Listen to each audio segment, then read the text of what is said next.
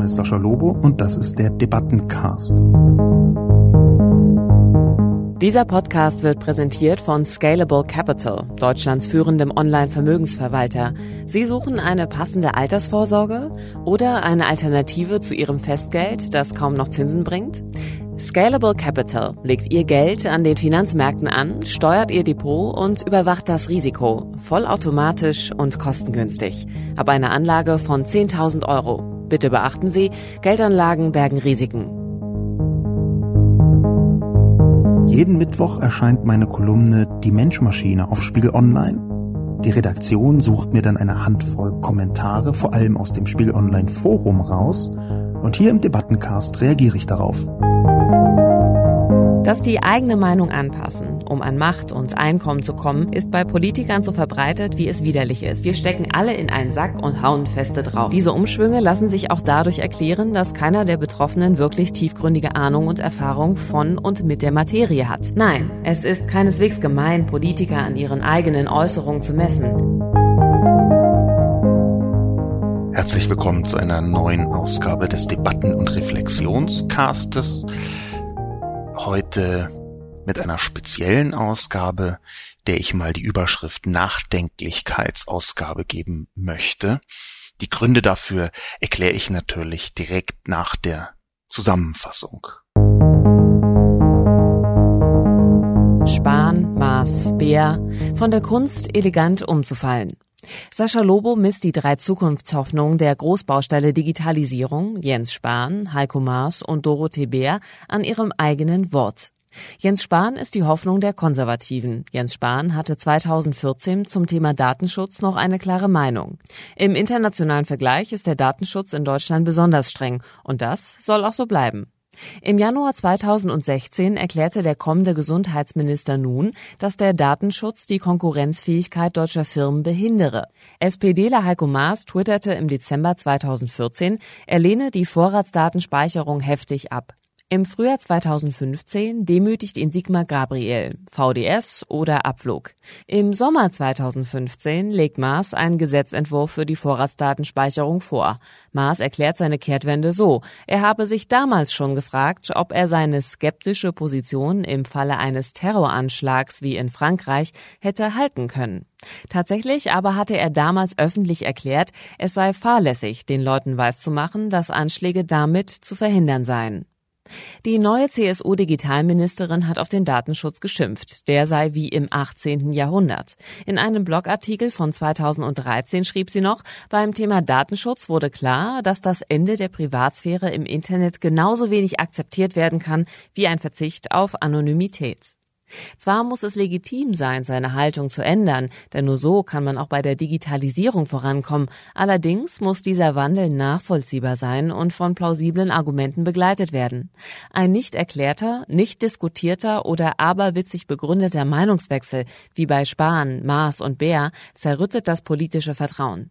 Gleichzeitig ist gewählte Politik ohne Verlässlichkeit quasi wertlos. Demokratische Wahlen sind auch Versprechungen der Konstanz.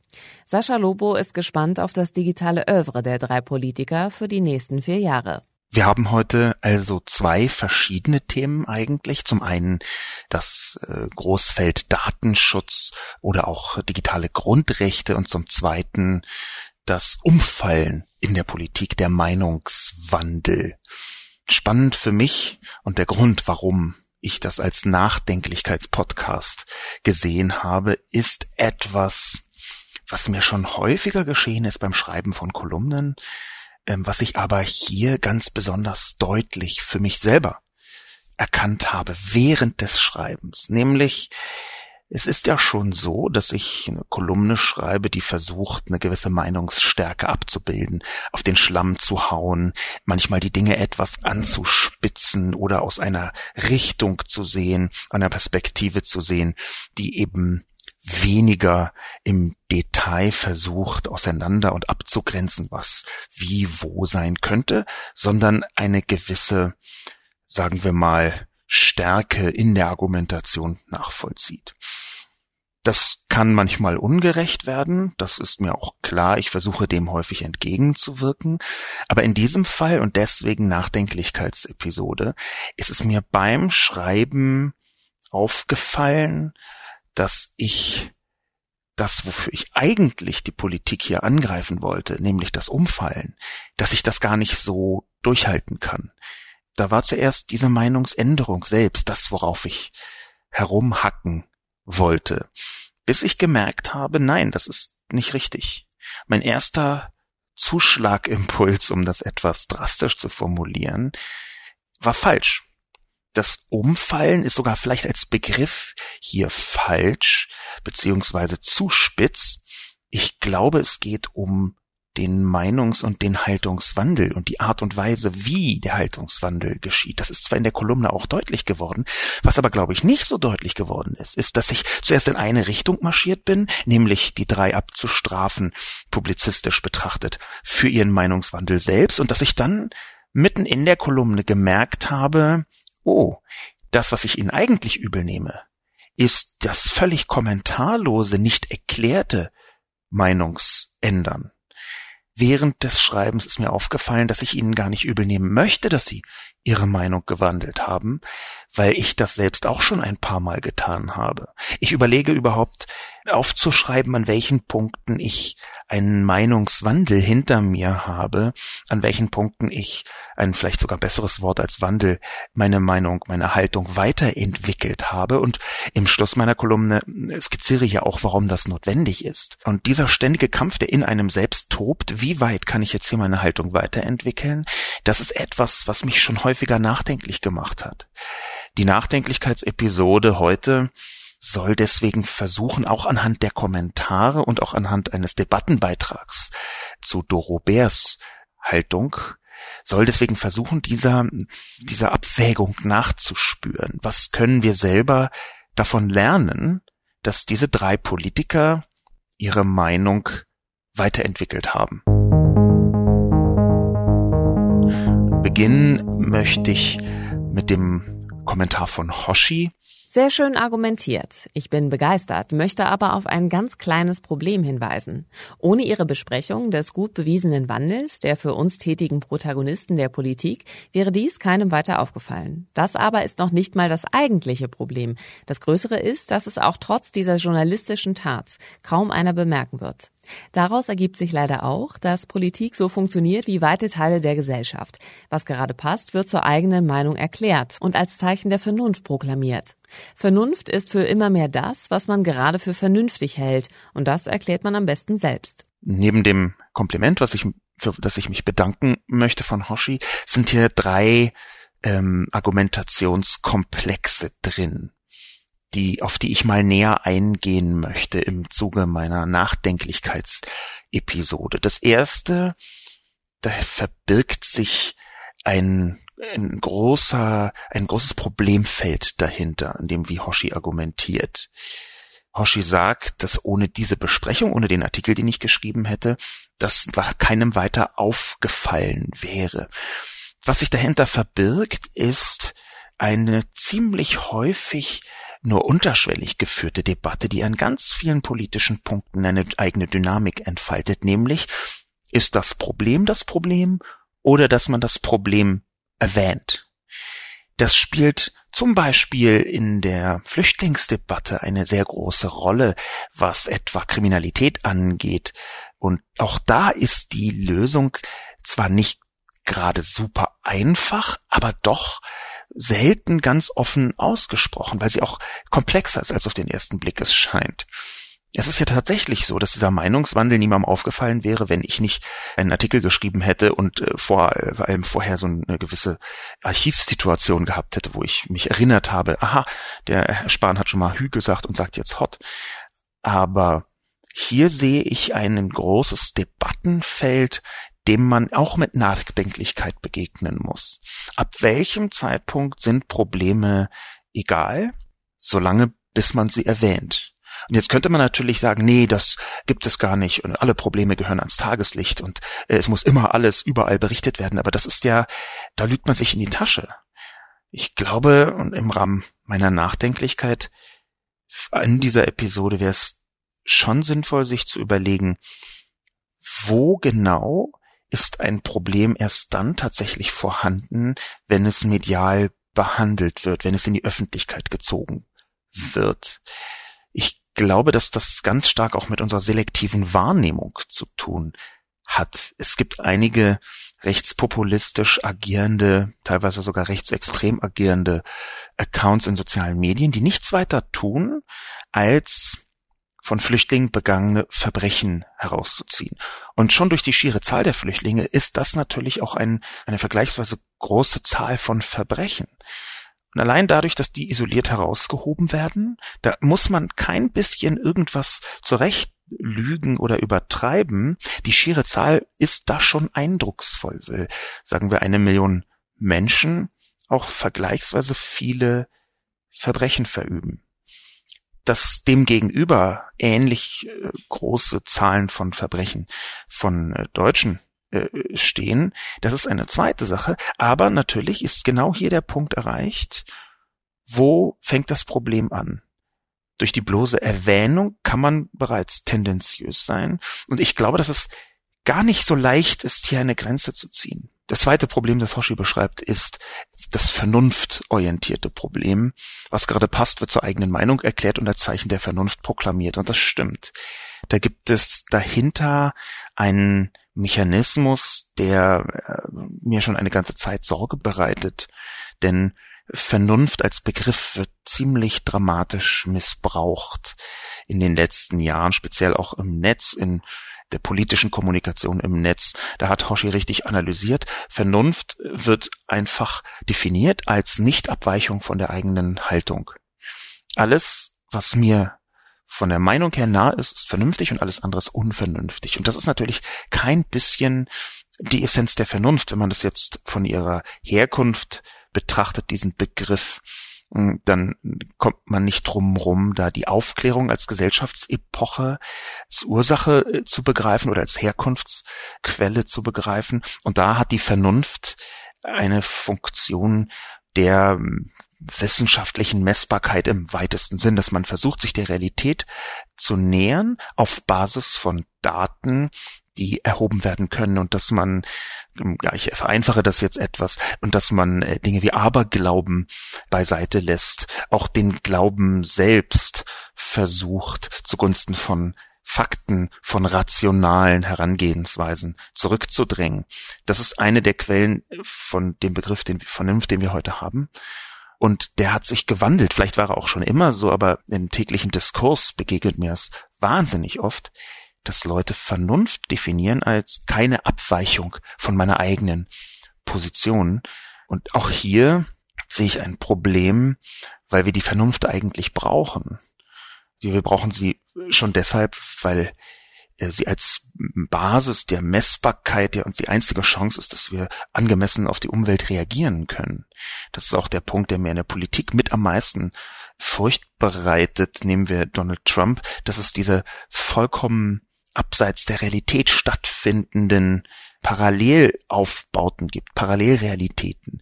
Also auch hier ein wichtiges Feld, was Hoshi mit angesprochen hat. Und der dritte Punkt ist, dass Hoshi schreibt, daraus ergibt sich leider auch, dass Politik so funktioniert wie weite Teile der Gesellschaft. Bin mir nicht ganz sicher, ob das hier ein Leider ergeben soll. In dem Kontext die, wie Hoshi das sagt, ist dieses leider so abwertend. Vielleicht muss man hier ein bisschen dagegenhalten im Rahmen meiner Nachdenklichkeitsepisode. Ist das tatsächlich so schlecht? Ist das so schlecht, wenn in der Politik auch die Defekte der Bevölkerung gespiegelt werden? Ich bin mir da unsicher. Und ich möchte ein bisschen darüber nachdenken, ob nicht ein besonderer Charme der Demokratie auch darin besteht, dass eine gewisse Ähnlichkeit besteht zwischen der Haltung der Bevölkerung und der Politik dass das in letzter Zeit ein bisschen zurückgedrängt worden ist und der Maßstab, an dem die Politik gemessen wird, ein völlig anderer ist als der Maßstab, an dem man die Bevölkerung oder sich selbst misst. Das kann Teil des Problems sein, das stimmt. Auch hier passt wieder die Nachdenklichkeit. Denn meine Kolumne geht ja in diese Richtung. Ich messe die drei Politiker an anderen Maßstäben als andere Leute. Ich halte das für in Teilen natürlich auch gerechtfertigt. Jemand übrigens, der einen Gastbeitrag bei Zeit Online geschrieben hat. Stefan Noller nämlich, ich bin gut mit ihm bekannt, vielleicht sogar äh, befreundet, hat äh, über seinen Artikel geschrieben, Dorobert hat recht. Ich versuche jetzt mal inhaltlicher auf die Kolumne einzugehen, auch das im Rahmen der Nachdenklichkeit darüber nachzudenken, an welchen Stellen zum Beispiel das Thema Datenschutz neu gedacht werden kann. Stefan Noller schreibt, Dorobert hat recht. Mit immer strengerem Datenschutz, Abschottung und Angst meistern wir die Digitalisierung nicht. Deutschlands neue Frau fürs Digitale hat einen wunden Punkt getroffen. Wie derzeitige politische Entscheidungen an der Praxis vorbeigehen, zeigt ein Blick ins Detail. Zum Beispiel, wenn man sich die neu gefasste Datenschutzgrundverordnung ansieht, die in Kürze in Kraft tritt. Sie regelt ein sehr restriktives Regime für den Umgang mit personenbezogenen Daten. Wer dagegen verstößt, dem drohen drastische Strafen. Übrigens enthält die Verordnung umfassende Ausnahmeregelungen für US-Unternehmen. Stefan Noller hat jetzt sich auf diese Äußerung bezogen Datenschutz wie im 18. Jahrhundert von Dorobert und hat ihr Recht gegeben, es müsse weiterentwickelt werden. In meiner Kolumne habe ich mich ja so ein bisschen elegant einer eigenen Haltung dazu in einigen Details enthalten. Naja, elegant war jetzt äh, falsch gesagt. Ich habe beim Datenschutz gesagt, dass es sowohl für die eine wie auch für die andere Position gute Argumente gibt. Und Stefan Noller bringt hier eins. Er ist selbst Unternehmer, ähm, auch genau aus diesem Datenbereich, ist da also eher progressiv eingestellt, wirtschaftsfreundlich, was nicht wirklich äh, ein Vergehen äh, gegen die Menschlichkeit ist, sondern eine in diesem Fall auch rational gut begründete Argumentation. Meine Haltung wäre so ein bisschen zwischen diesen Stühlen. Ich glaube nicht, dass man, und das ist vielleicht ganz grundsätzlich eine Schwierigkeit, ich glaube nicht, dass man die Interessen, die wirtschaftlich, äh, was Datenverarbeitung angeht, gerade vorgetragen werden und die Interessen der Bevölkerung zu stark als Gegensätze begreifen darf. Es ist ja doch so, dass in vielen Bereichen eine regelrechte Feindschaft unterstellt wird, wenn man sich anhört, wie etwa datenschutzaffine Menschen, Politiker, Politikerinnen Datenschutzbeauftragte, ehemalige Datenschutzbeauftragte sprechen, Datenschützer insgesamt, wenn man sich anhört, wie die sprechen, dann ist da von einer klassischen Feindschaft die Rede. Das gleiche gilt auch im Übrigen für Interessenvertreter der Wirtschaft, wo man teilweise Kriegsmetaphern benutzt, wo man auch mit sehr unsauberen Mitteln kämpft. Es ist schon so, dass das Lobbying der datenverarbeitenden Unternehmen mit zum aggressivsten gehört, was wir in Europa haben. Da wird mit sehr unlauteren Mitteln äh, gekämpft. Da werden teilweise Anwaltsbüros, da werden Anwaltskanzleien beauftragt mit scheinbar juristischen Aufgaben, die tatsächlich eigentlich eher in Richtung Lobbying gehen. Das ist so einer der Lobbying-Tricks zum Beispiel in Brüssel derzeit, dass man politische Interessenvertretung über den Umweg einer Anwaltskanzlei machen lässt, weil die dann unter dem Anwaltsgeheimnis stehen. Ich halte das für eine Art Missbrauch. Das ist aber eine derzeitige Praxis. Wir haben also dieses Aufeinanderprallen und ich glaube, wieder die Nachdenklichkeit, dass sowohl von Doro Beer als auch bei Jens Spahn, die in diesem gleichen Bereich Datenschutz in Anführungszeichen umgefallen sind, dass genau dieser Punkt Datenschutz sich sehr dazu eignet, über Meinungswandel zu sprechen. Aber man muss eben auch drüber sprechen. Ich glaube, dass es sehr wichtig ist und habe auch da genauso in dem Sinne schon vor Jahren Kolumnen geschrieben, den Datenschutzbegriff weiterzuentwickeln das fängt mit dem Begriff selbst an, der sehr paternalistisch gefärbt interpretiert werden kann. Datenschutz ist also etwas, was der Staat macht mit den armen, hilflosen Bürgern, die nicht anders können. Man muss sie schützen wie vor einer Feuersbrunst, äh, die sonst alles hinwegrafft. Da steckt auch so ein bisschen mit drin, dass die äh, Bürgerinnen und Bürger selbst etwas doof sind, um sich so richtig zu schützen. Und das sind alles Begriffe, von denen ich glaube, dass man sie weiterentwickeln muss. Ich glaube, dass es jetzt essentiell ist, im Rahmen der Nachdenklichkeit genau darüber nachzudenken, wie betrachten wir eigentlich den Datenschutz? Ist es nicht vielleicht viel zu aggressiv gegeneinander gedacht? Es ist zwar richtig, dass eine Reihe von großen Unternehmen da tut, was sie wollen. Das ist äh, manchmal auch katastrophal. Aber wie Noller richtig anmerkt, hat die jetzt in Kraft tretende Verordnung umfassende Ausnahmeregelungen für US-Unternehmen, was übrigens aus meiner Perspektive wiederum an dem sehr aggressiven Lobbying in Brüssel liegt. Ich glaube, dass da noch nicht das letzte Wort gesprochen ist. Ich habe allerdings, und auch das muss ich im Rahmen der Nachdenklichkeit einfach zugeben, nicht unbedingt eine präzise Vorstellung davon, wie es eigentlich sein sollte.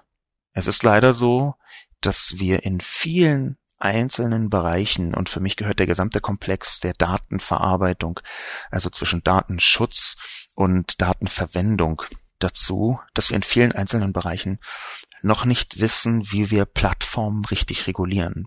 Plattformen sind diejenigen Konstrukte im Netz, die Echtzeitdaten verarbeiten können. Das ist aus meiner Sicht das kommende Prinzip der Datenwirtschaft. Das sieht man ja heute schon an Plattformen wie äh, der von Facebook, wie der von Google, an Plattformen wie Android oder iOS, also den mobilen Betriebssystemen. Plattformen, das kann ich vielleicht mal präziser definieren, sind Ökosysteme rund um die Kundenbeziehung und Datenströme von diesen Kunden. So würde ich Plattformen definieren. Und diese Plattformen, die verwerten Daten auf Arten und Weisen, die man sich vor 20 Jahren nicht vorstellen konnte. Man merkt schon, dass wir, deswegen habe ich es Nachdenklichkeitsepisode genannt, ein bisschen zwischen den Stühlen stehen, beziehungsweise ich persönlich stehe da äh, zwischen den Stühlen. Auf der einen Seite gibt es die Grundrechte, auf der anderen Seite gibt es einen wirtschaftlichen Fortschritt, die vermeintlich kollidieren. Und ich glaube eben, dass wir eine Position finden müssen, die nicht kollidiert, wo diese beiden Punkte nicht oder nicht so stark miteinander kollidieren. Ich weiß leider noch nicht, wie genau das funktioniert, sonst würde ich das natürlich in einem großen Text vorschlagen. Strohsee schreibt Politikverdrossenheit, ja aber. Genau das von Sascha Lobo sehr gut beschriebene Verhalten ist meiner Meinung nach der wichtigste Aspekt, der die Politikverdrossenheit fördert und der letztlich auch die AfD und ihre Kumpane fördert. Allerdings sollten wir das, was Sascha Lobo zur nötigen Weiterentwicklung des persönlichen Standpunkts beschreibt, ebenso ernst nehmen. Der Vorwurf des Umfallens ist sicher bei vielen Meinungsänderungen richtig, jedoch nicht bei allen. In der Öffentlichkeit, vor allem bei Wutbürgern, wird nicht unterschieden, sondern da gilt das Spiel, wir stecken alle in einen Sack und hauen feste drauf. Es wird schon die richtigen treffen. Und auch das ist der Demokratie nicht förderlich. Strohsee merkt etwas sehr Wichtiges an, denn das ist genau die Abwägung, diese Nachdenklichkeit, warum ich dir dieser Episode den schon 82 Mal gefallenen Namen Nachdenklichkeitsepisode geben möchte. Es gibt eine haarfeine Linie zwischen Weiterentwicklung der eigenen Position, die ich in der Digitalisierung für absolut notwendig halte und wo ich, wie gesagt, selber schon häufiger mich weiterentwickelt habe, und zwischen diesem Hü und Hot und hin und her, das tatsächlich dazu taugt, die Politikverdrossenheit zu stärken und auch hier wirklich bis rein in die rechtspopulistischen und rechtsextremen Sphären der ARD eine Wirkung hat. Ich glaube, dass es wahnsinnig schwierig ist, das auf die Politik eins zu eins zu übertragen, was man bei Privatpersonen für sinnvoll hält in diesem Punkt. Ich bin hier als publizistische Person zwar in der Öffentlichkeit, aber wenn ich meine Meinung weiterentwickle, dann reicht das, glaube ich, wenn ich eine Kolumne darüber schreibe, wo ich erkläre, hier an diesem Punkt habe ich meine Meinung gewandelt und fertig. Der wichtige Unterschied zwischen, sagen wir mal, Doro Bär oder ähm, Jens Spahn und mir ist, dass sie eine Funktion in der Politik haben, für die sie gewählt worden sind. Und diese Wahl, wenn die alle fünf oder alle vier Jahre stattfindet, dann ist sie ja auch ein Versprechen. Und jetzt muss man abwägen zwischen dem Versprechen, wofür man vier Jahre gewählt worden ist, und den neu auftretenden Situationen, wo man auch in der Politik erkennt, oh ja, hier müssen wir etwas anders tun als früher. Hier müssen wir uns verändern. Der Punkt den Strohsee macht, ist ziemlich wichtig, weil Strohsee auf Differenzierung aus ist. Dass man versucht zu differenzieren. Strohsee gibt das Beispiel, dass bei Wutbürgern gar nicht unterschieden wird, sondern da gilt das Spiel, wir stecken alle in einen Sack. Aber der Punkt ist die Differenzierung und die Grenze der Differenzierung. Hier möchte ich wieder die Nachdenklichkeitskarte ziehen. Denn Differenzierung muss nicht bis ins Letzte stattfinden. Und das ist etwas, was mit zu den größten Schwierigkeiten gehört, überhaupt auch in der publizistischen Beschäftigung bei meinem äh, Text etwa. Bis zu welchem Punkt gehe ich die Differenzierung mit und ab welchem Punkt sage ich nein, hier wäre es zu viel Differenzierung. Es gibt ähm, ein kleiner Exkurs in den Vereinigten Staaten ja bestimmte Lobbymechanismen, die den Staat äh, Washington äh, fest im Griff haben, die Politik sehr fest im Griff haben. Ich halte große Teile der Republikanischen Partei inzwischen für vollständig gekauft und als äh, im Prinzip Legalisierung der Korruption nur auf dem Weg, den Geldgebern die richtige Politik zu ermöglichen. Nicht, dass die Demokraten da vollkommen unschuldig sind, aber bei den Republikanern merkt man es schon sehr deutlich in den Vereinigten Staaten, wie da Politik gekauft werden kann. Und ich mache diesen Exkurs, weil die mit sehr vielen bis vielleicht sogar allen Wassern gewaschenen Lobbyveranstaltungen in den Vereinigten Staaten einen Trick entwickelt haben, der ungefähr dem zu Tode differenzieren entspricht. Dass man sich auf Debatten einlässt, aber versucht, jedes Vorankommen innerhalb einer Debatte, jedes politische neue Instrument zu Tode zu differenzieren. Das hat den Vorteil, dass man zum einen mit unendlich viel Geld und unendlich viel Mitteln und Menschen Leute beschäftigen kann. Und das hat zum Zweiten den Nachteil, für die progressive Seite in diesem Fall, dass sie auf eine Art eigenes Fallenstellen drauf reinfällt. Wenn man nämlich anfängt mit diesem Ruf, wir müssen hier differenzieren, dann kann man sich ja schlecht dagegen wehren, wenn die Gegenseite sagt, ja, stimmt, wir müssen differenzieren und hier auch und dort und dort und dort und dort und dort. Und schon verwirrt und ver verklärt nicht, sondern verwirrt und überbeschäftigt man die Gegenseite. Es gibt diesen Effekt des Überdifferenzierens. Und die große Schwierigkeit ist, ab welchem Punkt muss man aufhören zu differenzieren, um überhaupt voranzukommen? Ab welchem Punkt ist es wichtig zu sagen, gut, hier gibt es noch graduelle Unterschiede zwischen diesen Menschen, die in einer Gruppe sind. Sagen wir mal, der Partei AfD, da gibt es diese und jene, es gibt Nazis, es gibt nicht Nazis. Wir müssen hier differenzieren. Ab welchem Punkt ist es richtig zu sagen, wir differenzieren nicht mehr, sondern haben eine Gruppenzuschreibung. Ich glaube, dass diese Debatte vielschichtig ist und schwierig. Und ich glaube, dass da zu wenig öffentliche Kraft der Debatte hineinfließt, zu sagen, ab welchem Punkt ist Differenzierung hinderlich. Und das hört sich erstmal bösartig an, weil natürlich der allererste Mechanismus zu wenig Differenzierung ist. Aber es gibt eben auch ein zu viel an Differenzierung. Wir haben eine ganze Reihe von Mechanismen in der Politik, die die Differenzierung zurücknehmen sollen. Am bekanntesten ist da wahrscheinlich das, äh, der Fraktionszwang. Ja, der Fraktionszwang bedeutet, dass äh, die Parteispitze bzw. die Fraktionsspitze in Absprache mit den Abgeordneten im Bundestag und auch in den anderen Parlamenten quasi eine Art Gesamtvotum abgeben können, um das Regieren äh, zu erleichtern, ein bisschen vereinfacht gesprochen. Und hier haben wir eine Enddifferenzierung der ganzen Debatte, um leichter Ergebnisse erzielen zu können. Ich glaube, dass es für die Politikverdrossenheit auch kontraproduktiv wäre, wenn man zu intensiv differenziert. Aber wo die Grenze ist, wahrscheinlich muss man das im Einzelnen herausfinden. Auch hier komme ich über eine gewisse Nachdenklichkeit nicht hinaus. Zur Erinnerung, dieser Podcast wird präsentiert von Scalable Capital, Deutschlands führendem Online-Vermögensverwalter. Professionell, bequem und kostengünstig. Timo Max schreibt. Wichtig, bitte differenzieren. Die Aufweichung der Meinung zum Datenschutz bei den genannten Personen hat sicherlich einen konkreten Anlass. Es geht um die Daten der Menschen in diesem Land, da darf man den Datenschutz nicht zu eng sehen. Wovon sollen die Unternehmen denn sonst leben? Lobby Merkel und die anderen Darsteller der Regierung haben in großen Teilen leider die falsche Einstellung zu ihrer Arbeit. Fakt, sie machen Politik für die Unternehmen und versuchen, die Nachteile für die Menschen so gut wie möglich zu kaschieren bzw. schönzureden. Soll, sie sollten Politik für die Menschen machen unter angemessener Berücksichtigung von Wirtschafts- und Unternehmensinteressen. Die Daten der Menschen sollen nach Merkel und den genannten Umfallern als Wirtschaftsgut dienen. Die Interessen der Menschen sind für Lobby Merkel absolut nachrangig. Dieser Kommentar ist ein bisschen ein Phänomen von Timo Max, denn die Überschrift lautet wichtig, bitte differenzieren. Und Timo Max macht im Kommentar selbst genau das Gegenteil und differenziert überhaupt gar nicht. Das kommt mir erstmal merkwürdig vor. Wo differenziert Timo Max gar nicht?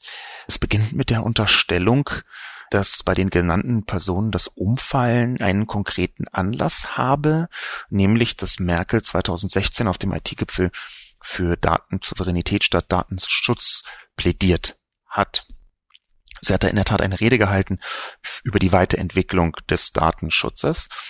Und jetzt daraus unterstellen, dass alle drei in ihrer großen Merkel-Hörigkeit genau deshalb umgefallen seien, oder zumindest die beiden Unionspersonen, halte ich für viel zu pauschalisierend.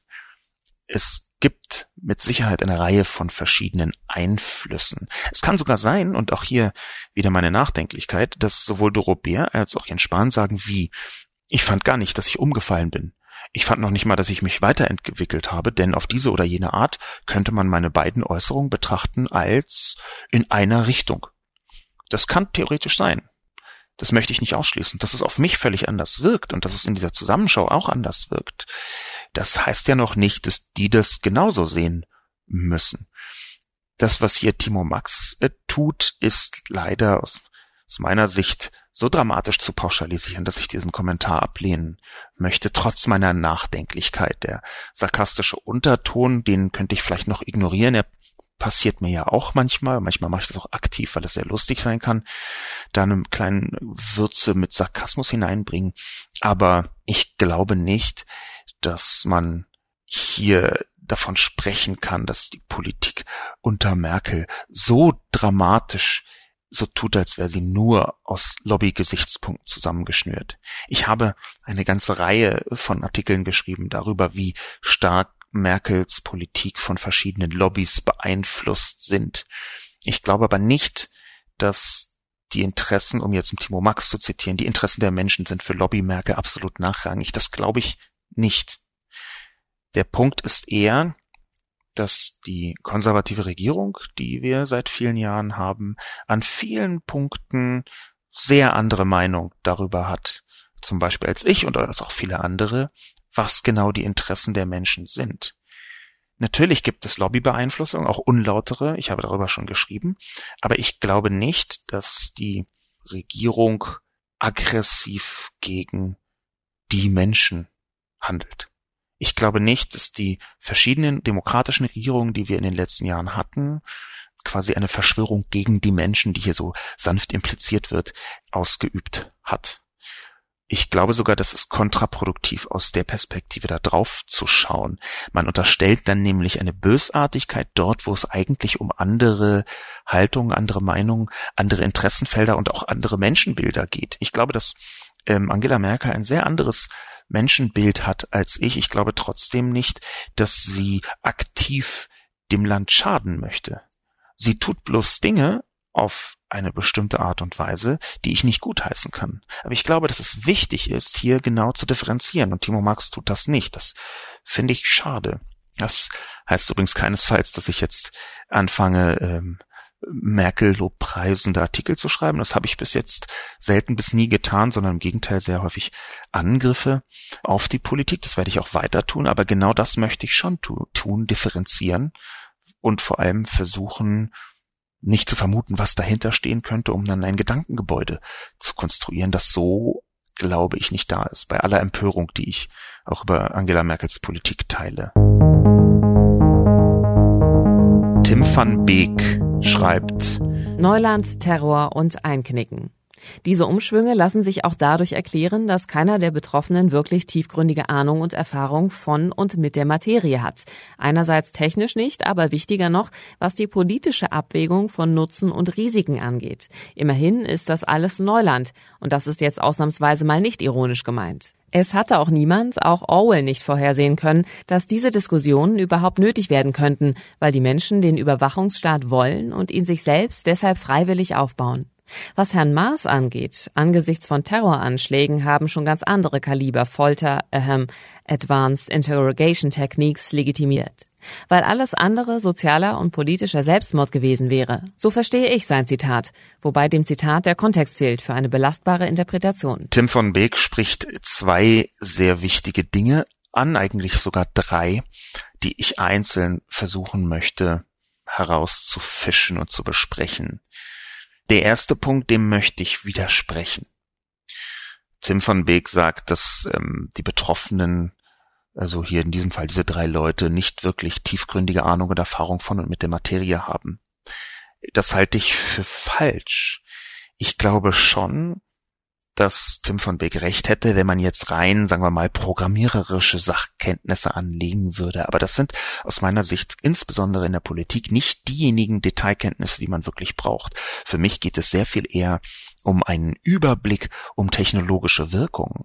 Und da sehe ich zumindest bei zweien von den dreien, nämlich Doro Bär und Jens Spahn, doch eine gewisse inhaltliche Erfahrung. Herr Spahn war gesundheitspolitischer Sprecher und Frau Bär beschäftigt sich mit der Netzpolitik und dem Internet schon sehr lange. Ich habe ein paar Mal oder mindestens einmal, glaube ich, mit ihr auch persönlich sprechen können. Aber ich sehe an ihren Wort Wortmeldungen, an ihren Interviews, dass sie zwar auf den Schlamm haut, dass sie zwar super CSU-Spezial mit Sternchen ist, also relativ weit entfernt von meiner politischen Haltung, aber dass sie trotzdem einen Überblicks-Know-how hat. Wenn Tim van Beek jetzt sagt, keine Ahnung, dann ist das nach meiner Meinung nicht mehr etwas, was man in der Politik anwenden kann. Ich glaube, dass vor zehn Jahren es tatsächlich so war. Da wurden ganz viele Dinge entschieden, weil in der Politik wenig Wissen war. Aber ich habe in den letzten zehn Jahren intensiv mit einer Vielzahl von äh, Politikerinnen und Politikern gesprochen. Da hat sich etwas entwickelt. Da sind Leute in die Politik hineingegangen, oder haben sich, weil sie schon in der Politik waren, dann in diesen Feldern weitergebildet. Und da sind Menschen, und übrigens quer durch alle Parteien, alle demokratischen Parteien, mit denen ich spreche, die viel Ahnung haben, die ein sehr gutes Gespür dafür haben, wie die digitale Vernetzung funktioniert. Unabhängig davon, ob jetzt irgendjemand da äh, selber PHP programmiert oder was auch immer. Kleiner äh, Techie-Scherz nebenbei. Aber der, der Punkt ist, vor zehn Jahren war die Ahnung nicht da, heute ist die Ahnung da, was es umso schwieriger macht, weil natürlich immer noch Fehlentscheidungen getroffen werden. Denn, das ist eine Eigenart der Politik, über die man anderswann mal sprechen muss, in der demokratischen Politik ist vergleichsweise viel Verhandlungsmasse und nicht unbedingt ein Entscheidungskriterium, was man anhand der Fakten und Daten fällt, sondern anhand von politischem Handel. Das ist noch nicht mal prinzipiell schlecht, glaube ich, jedenfalls nicht in einer liberalen Demokratie.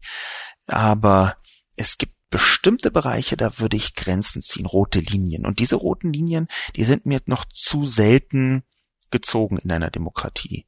Und gleichzeitig sind diese roten Linien genau wieder die, der Punkt, über den wir äh, am Anfang, über den ich am Anfang sprach, nämlich wann muss man rote Linien verschieben? Wann muss man seine Haltung verändern? Wann muss man sagen, bis gestern war hier eine Grenze, ab heute ist dort für mich die Grenze diese politische Abwägung, von der Tim von Beek spricht, was Nutzen und Risiken angeht, da glaube ich, dass das unbedingt debattiert werden muss. Ich sehe nämlich leider noch nicht, dass das in der Demokratie gerade, was so Digitalisierung angeht, ausreichend viel geschieht. Der zweite Punkt von Tim von Beek ist es alles Neuland. Das kann ich absolut unterstützen. Und das heißt ja aber auch, dass man wenn man Neuland erforscht, heute noch schwer sagen kann, was da für Mechanismen, gesellschaftliche Wirkweisen auf einen zukommen. Schon allein deswegen ist in einem Satz von Tim Beek ein Angela Merkel Zitat Neuland nämlich ausgedrückt, warum es essentiell notwendig ist, in einer Digitalisierung seine Meinung verschieben zu können. Und das aber wäre meine Forderung, transparent zu machen und auch zu erklären. Das Schlussargument von Tim van Beek, was Herrn Maas angeht, angesichts von Terroranschlägen haben schon ganz andere Kaliber Folter legitimisiert, äh, weil alles andere sozialer und politischer Selbstmord gewesen wäre. Das stimmt. Das ist richtig. Das kann man zur Ehrenrettung von Heiko Maas definitiv sagen, dass Terroranschläge auch in der medialen Öffentlichkeit eine verheerende Wirkung haben, die dazu führt, dass man, auch Thema dieses Podcasts, eben sofort aufhört zu differenzieren. Dass man nicht mehr in die Details guckt, sondern dass man seiner Emotionalität Lauf lässt und einfach sagt, nein, wir müssen jetzt hier handeln, egal was, Hauptsache handeln dass dann die Debatten zu kurz kommen. Und natürlich ist es so, dass sowas wie sozialen und politischen Selbstmord gibt, wenn man als einzelner Kämpfer weiter dagegen steht. Mein Problem ist ja eher mit der Begründung, warum und wie das geschehen ist. Insofern kann es sein, dass Tim van Beek hier eine Ehrenrettung von Herrn Maas zurecht betreibt und ich vielleicht einfach etwas empört war darüber, dass Herr Maas vorher relativ nah an meiner Position war und danach schon eine Art Kehrtwende hingelegt hat. Vielleicht nehme ich ihm deshalb das von allen dreien auch am übelsten, weil er sich so ruckartig und so mit einer so aus meiner Sicht armseligen Erklärung von mir wegbewegt hat, während die anderen schon vorher nicht besonders nah an mir dran waren. Schardan schreibt Widerspruch. Nein, es ist keineswegs gemein, Politiker an ihren eigenen Äußerungen zu messen. Einer der Gründe, die die SPD für mich unwählbar gemacht haben, ist der schöne Satz, den SPD Müntefering in einer TV-Sendung ausgesprochen hat. Es ist maßlos unfair, Politiker an ihren Wahlversprechen zu messen. Im Klartext, wir dürfen bei Wahlreden lügen, so viel wir wollen, weil wir Politiker sind. Wie bitte? Dass die eigene Meinung anpassen, um an Macht und Einkommen zu kommen, ist bei Politikern so verbreitet, wie es widerlich ist. In diesem Sinne, es ist nicht gemein, es ist gut so, denn es zeigt, dass die Politiker irgendwas sagen, aber ganz andere Interessen verfolgen. Bitte weiter so.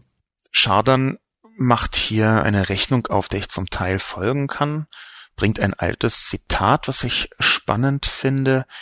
Ich glaube, dass diesen Satz, den darf man nicht ganz so, wie Münteferien gesagt hat, er hat ihn, glaube ich, auch ein bisschen anders gesagt, betrachten. Aber es ist natürlich richtig, dass Schadern hier einen Grund sieht, warum die SPD für ihn unwählbar ist. Man muss dazu sagen, dass wahrscheinlich jede Person einen Grund hat, einen ganz persönlichen Grund, die SPD für unwählbar zu halten. Die SPD hat sich ja das sieht man ja schon an den Wahlergebnissen, ganz offensichtlich Mühe gegeben in den letzten Jahren, in ganz vielen einzelnen Details vielen Menschen die Möglichkeit zu geben, sie nicht zu wählen oder nie wieder zu wählen, wie auch immer man das betrachten will. Was hier aber dahinter steht, ist das Müntefering, von dem ich gar nicht so wahnsinnig viel halte, ehrlich gesagt, weil ich ihn für in vielen Details etwas sehr hartherzig halte, dass Müntefering etwas anderes ausdrücken wollte, davon bin ich überzeugt. Es ist zwar so, dass dieses, dieser Ausspruch eine gewisse Unverschämtheit beinhaltet. Ich glaube aber, dass Müntefering hier viel eher davon sprechen wollte, dass die allermeisten Menschen wissen, dass innerhalb eines Wahlkampfes Dinge gesagt werden, die man vielleicht so meint, die aber nach der Wahl natürlich nicht eins zu eins umgesetzt werden können, schon allein weil Koalitionen in Deutschland an der Tagesordnung sind und auch innerhalb von Koalitionen natürlich die Politik unterschiedliche Facetten an Meinungen mitbringt. Das bedeutet, natürlich ist es eine idealisierte Form von Politik, die man im Wahlkampf als Projektion an die Wand wirft. Und natürlich ist es von Müntefering eine ziemlich große Unverschämtheit, wenn er da eine Art Beweislastumkehr gibt und nicht sagt, ja, es tut mir wahnsinnig leid, die Politik äh, hat nun die Aufgabe, bestimmte Sachen zu versprechen und es ist nicht immer ganz klar, ob sie das auch umsetzen können, beziehungsweise hängt auch sehr stark vom Wahlergebnis ab. Eine Partei mit sieben Prozent, die irgendwo mit dabei ist in der Koalition, die kann eben die schönsten Wahlversprechen, selbst wenn sie es wollte, nicht umsetzen. Bis dahin gehe ich mit bei Müntefering, aber natürlich natürlich ist diese Unverschämtheit dann diese Umkehr zu sagen, dass es unfair sei, die Politik genau daran zu messen und damit die Schuld zu verschieben auf die Bevölkerung. Gleichzeitig muss ich Schadern eben ein bisschen widersprechen, denn das Wesen einer liberalen Demokratie ist auch, dass man in einer Wahl Kompromisse finden muss, nach einer Wahl Kompromisse finden muss. Das ist ja auch das Interessante an diesen erwähnten Zitaten, ähm, wo Beer, Maas und Spahn vermeintlich sich verändert haben oder tatsächlich sich verändert haben, dass wir in einer Zeit leben, in der Veränderung aus einer Vielzahl von Gründen essentiell ist. Und dass man deswegen diese Veränderung unbedingt erklären muss. Man muss sie offen illustrieren, man muss sie begründen. Und ich, am meisten nervt mich, glaube ich, die Begründungslosigkeit von Bär und Spahn. Ich habe wirklich recherchiert, ich habe wirklich geschaut, ob sie es zwischendurch einmal in irgendeinem Interview gesagt haben. Übrigens habe ich hier meine Haltung Veränderung verändert. Ich habe nichts gefunden. Die Nachdenklichkeit, auf die möchte ich zurückkommen. Nachdenklichkeit möchte ich im Schlussakkord dieser Kolumne noch mal ein bisschen nach vorne stellen. Es ist ja schon so, wie ich am Anfang gesagt habe, dass ich in eine Richtung begonnen habe mit der Kolumne und dann gemerkt habe, in der Mitte, hm, diese Richtung lässt sich nicht halten und dann eine andere Richtung gefunden habe. Als Schlusskommentar möchte ich den von Benutzerkennung 2 wiedergeben. Von der Kunst sauber zu recherchieren. Hat Bär auf den doofen Datenschutz geschimpft. Der sei wie im 18. Jahrhundert. So, so.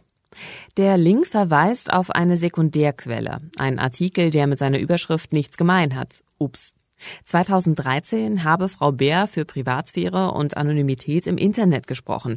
Eine radikale Änderung zu dieser Position ist auch nach Lektüre der Primärquelle Bild nicht gegeben. Uiuiuiui. Politiker sollten nicht an der Historie ihrer Worte, sondern an der Vernunft ihrer Positionen gemessen werden. An dieser Stelle muss ich, auch wenn ich Benutzerkennung 2 nicht ganz folgen kann, zugestehen, dass er einen Punkt hat. Ich habe zwar meiner Ansicht nach sehr sauber recherchiert und ich neige ja dazu, die Links dazu zu geben, damit man das selber nachvollziehen kann. Und ich habe tatsächlich nicht die Bild verlinkt und unter anderem, weil ich das ungern tue, aber auch deswegen, weil das auf einen Pay-Artikel hin verlinkt hätte. Aber der Punkt ist schon, dass ich die Gegensätzlichkeit von Frau Bär 2013 und Frau Bär 2018, diese Gegensätzlichkeit habe ich bereits durch eine Interpretation bekommen. Es ist nicht so, dass sie Hü oder Hot ausdrücklich gesagt hat 2013 und 2018, sondern ich habe ihre Äußerungen in beiden Fällen interpretiert. Und obwohl ich glaube, dass ich das sehr redlich getan habe, kann man natürlich immer sagen, nicht Frau Bär hat hier falsch argumentiert, beziehungsweise gegensätzlich argumentiert, nicht falsch, sondern ich habe gegensätzlich interpretiert. Wenn man sich die Primärquelle bei Bild anschaut, dann ist das ein ziemlich auf den Schlamm gehauenes Interview. Frau Bär ist ja nicht eben bekannt dafür, dass sie besonders mit dem zarten, fein ziselierten Florett sich äußert. Nebenbei sind ja auch meine Kolumnen selten so gestrickt, aber der Punkt ist schon, dass ich mir herausgenommen habe, ihr auf den Schlamm hauen in eine Richtung zu interpretieren, die ich für legitim halte. Aber das muss ja bei anderen Leuten nicht so sein. Bei äh, Jens Spahn ist meiner Ansicht nach die, der Fall sehr viel eindeutiger. Ich glaube, dass Jens Spahn sich wirklich gegensätzlich äh, geäußert hat. Ich habe ja dann auch jeweils auf die Originalquellen verlinkt. Bei Frau Bär kann ich mir auch vorstellen, dass sie 2013 das eher dokumentiert hat, was auf diesem netzpolitischen Kamingespräch geschehen ist, ohne sich mit dieser Haltung gemein zu machen. Es ist schon merkwürdig, dass der Artikel dann auf ihrer Seite gar nicht mehr vorhanden ist, sondern nur noch die Überschrift. Aber der Punkt, auf den ich hinaus möchte, und der Punkt, an dem ich die Nachdenklichkeit hineinbringe, ist ja, was Benutzerkennung 2 richtig sagt, ist, dass ich diese Gegensätzlichkeit bis zu einem bestimmten Punkt aus meiner Perspektive so betrachtet habe. Es gäbe mit Sicherheit andere Perspektiven. Die Frage ist allerdings auch, ob das in diesem Fall einen großen Unterschied machen würde. Ich denke schon, dass ich sauber recherchiert habe. Ich denke, das, was die Benutzerkennung eher hervorheben möchte, ist, dass Frau Bär ihre Weiterentwicklung nicht als so groß selbst betrachtet, wie ich das tun würde. Und an dieser Stelle ist die Nachdenklichkeit aus meiner Sicht sehr gut aufgehoben weil es um Zuspitzung geht, um das vorher schon angesprochene Ende der Differenzierung, dass man Dinge nicht zu Tode differenziert, dass man zwar anfängt zu differenzieren, aber nicht bis in die letzte Winkelsekunde, bis ins letzte Grübchen hinein differenziert, sondern dass man ab einem bestimmten Punkt sagt, wenn jemand von Datenschutz wie im 18. Jahrhundert spricht, dann möchte er eine sehr umfassende Lösung und ganz viele gegenwärtige Werte abschaffen, verändern, modernisieren, weiterentwickeln. Und trotzdem weiß ich nicht ganz genau, wie kann man jetzt genau damit umgehen. An dieser Stelle möchte ich die Hörer auch nochmal, dieses ganze Publikum auffordern, wie geht man am besten damit um? Wie geht man damit um, wenn man merkt, man hat seine eigene Haltung weiterentwickelt, wenn man merkt, man hat früher Dinge gesagt und gedacht, die nicht mehr in die Zeit passen, die nicht mehr in das gegenwärtige Gesellschaftsmuster passen oder in die gegenwärtige Technologie hineinpassen. Wie geht man damit am besten um? Es ist ja auch ein Unterschied, ob das äh, als Maßstab an der Politik stattfindet oder an einer Person äh, in der Öffentlichkeit, wie ich es jetzt zum Beispiel bin. Wie sollte ich damit umgehen? Das ist die Frage, die ich dem Publikum mit auf den Weg geben sollte. Wie sollte ich damit umgehen, dass ich in bestimmten Bereichen eine andere Haltung entwickelt habe, meine Haltung weiterentwickelt habe? Und im zweiten Schritt, wie sollte die Politik damit umgehen? Und diese Fragen möchte ich im Rahmen meiner Nachdenklichkeitsepisode zurückspielen ans Publikum. Mein Name ist Sascha Lobo. Vielen Dank im Voraus schon für die Antworten. Danke fürs Zuhören und bis zum nächsten Mal.